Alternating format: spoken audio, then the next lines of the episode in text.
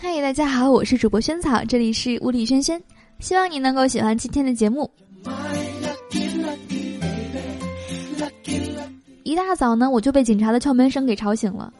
先生，你高空置物导致楼下的邻居受了重伤。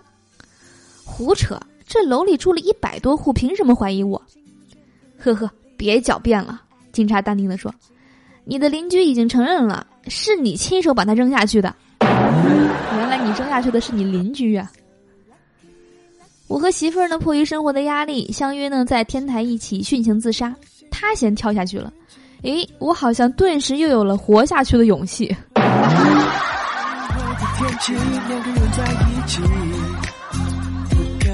北漂族呢，在北京有三个梦想：一是有一份好工作，二是买一套好房子，三呢是抵抗雾霾。而我只做了一件事儿，就轻松实现了这三个梦想，那就是卖口罩。哎，大夫，明天我妻子手术，您多费心。这么热的天儿，这是我们的一点心意，您拿去喝酒吧。说着，我把东西递了过去。你这是在侮辱我！大夫把再来一瓶的瓶盖摔在了我的脸上。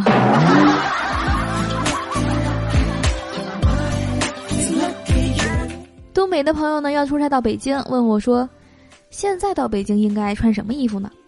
我说：“你愿意穿啥穿啥，不穿也没人看见。雾霾太大了，面对面都看不见人。”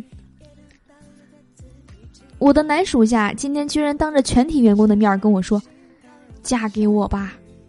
几乎所有的人都异口同声的说：“嫁给他，嫁给他，嫁给他。”于是呢，我只好硬着头皮给他开了一张假条，原来是请假的假呀。去饭店吃饭，对老板说：“老板，多给我点葱花，多放点羊肉。啊，对了，记得要辣一点哦。”一会儿，老板端了一碗面出来了。葱花很多，肉也很多，可是你妹穿着比基尼是闹哪样啊？我是让你面辣一点，不是人辣一点呀。今天我那个开宝马的初中班长求我了，他盯着我说：“能帮我个忙吗？”我心里暗喜，哼哼一笑，说：“说吧，什么事儿？”哦，把菜单再给我一下，谢谢。原来您这是在伺候人家吃饭啊，当服务员。